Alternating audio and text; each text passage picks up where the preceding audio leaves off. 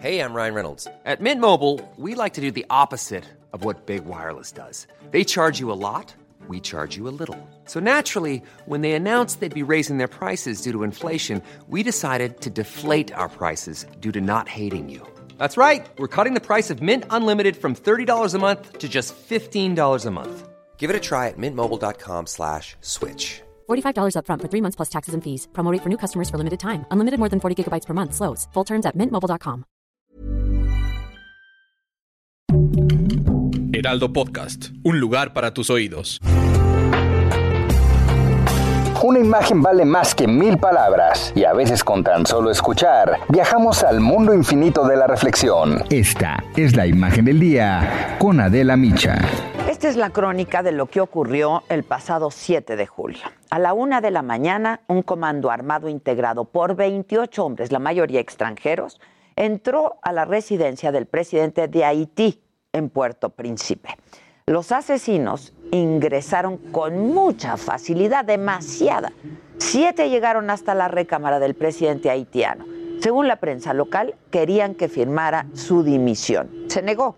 Los hombres lo torturaron hasta matarlo con 12 disparos. Balearon también a la primera dama. En un principio se creyó que había muerto, pero sobrevivió. El comando salió de la residencia, pero en su huida los estaban esperando las fuerzas de seguridad haitianas en un retén. Ya era de mañana, los mercenarios salieron de los vehículos, muchos dejaron sus armas. Algunos huyeron por una ladera, otros se refugiaron en un local vacío. Ahí murieron después tres de ellos en un enfrentamiento y eran colombianos. Otro grupo se escondió en la embajada de Taiwán. Once hombres que fueron detenidos al día siguiente. A más de una semana de este magnicidio quedan más preguntas que respuestas. Nadie sabe, por ejemplo, por qué no reaccionó el equipo de seguridad del presidente que estaba ahí, supuestamente resguardando la residencia.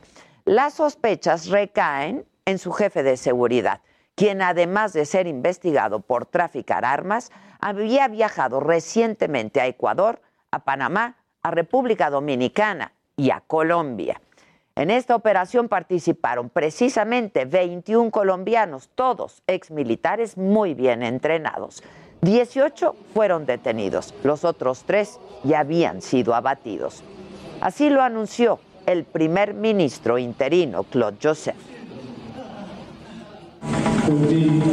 Esos malhechores, los criminales que asesinaron al presidente, los hemos aprendido. Capturado. Están en manos de la policía, como puedes apreciar. Los colombianos fueron contratados por la empresa Counter Terrorist, establecida en Florida. Y fue esta agencia de seguridad la que trasladó a los mercenarios a Haití y la que presuntamente organizó el magnicidio.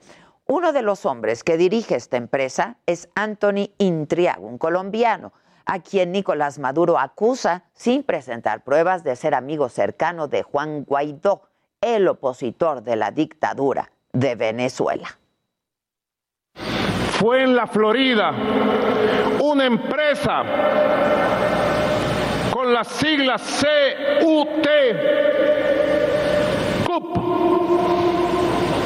propiedad de un militante de la derecha venezolana extremista, amigo personal de Leopoldo López y de Juan Guaidó, de apellido Itriago, quien contrató a los mercenarios y quien dirigió desde la Florida el asesinato del presidente Jovenel. Y les decía que en un principio se creía que el presidente haitiano había sido asesinado por uno de los muchos grupos armados que tienen asolado Haití. Sin embargo, las sospechas se centran en Emmanuel Sanón, un médico haitiano de 63 años que vivía en Florida. Llegó a Haití en junio en un avión privado acompañado de seis colombianos. Quería ser el nuevo presidente. Según las autoridades haitianas, habría otros dos autores intelectuales, pero sus identidades todavía no han sido reveladas. Emmanuel Sanón, detenido este fin de semana, había sido muy crítico con los liderazgos políticos de su país, como se puede ver en un video del 2000 11 que podemos ver y escuchar un fragmento. ¿Dónde está el liderazgo para Haití? No aparece en ningún lado. ¿Sabes por qué? Porque son corruptos. Conmigo en el poder me preguntarás, ¿qué estás haciendo con mi uranio? Necesitamos un nuevo liderazgo que cambie el modo de vida. Y lo cierto es que quedan muchos cabos sueltos. ¿De dónde consiguió este hombre, Manuel Sanón, los recursos para financiar el atentado? Además, la vaguedad de las explicaciones de la policía están despertando muchas sospechas entre los haitianos. Y hay más.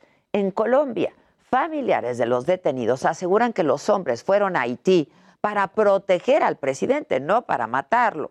Además, algunos de los mercenarios dijeron que la intención solo era secuestrarlo para que subiera al poder el primer ministro Claude Joseph, otro posible autor intelectual. Todas estas versiones pues hacen más confusa la investigación del magnicidio. A la pobreza en Haití ahora hay que agregarle también este caos político. Hay dos primeros ministros que se están disputando el poder. Mientras tanto, los haitianos desean saber qué hay detrás del asesinato de su presidente que pareciera el guion de una película de Hollywood. Hey, it's Danny Pellegrino from Everything Iconic. Ready to upgrade your style game without blowing your budget? Check out Quince. They've got all the good stuff shirts and polos, activewear, and fine leather goods, all at 50 to 80% less than other high end brands. And the best part? They're all about safe, ethical, and responsible manufacturing. Get that luxury vibe without the luxury price tag. Hit up quince.com slash upgrade for free shipping and 365 day returns on your next order. That's quince.com slash upgrade.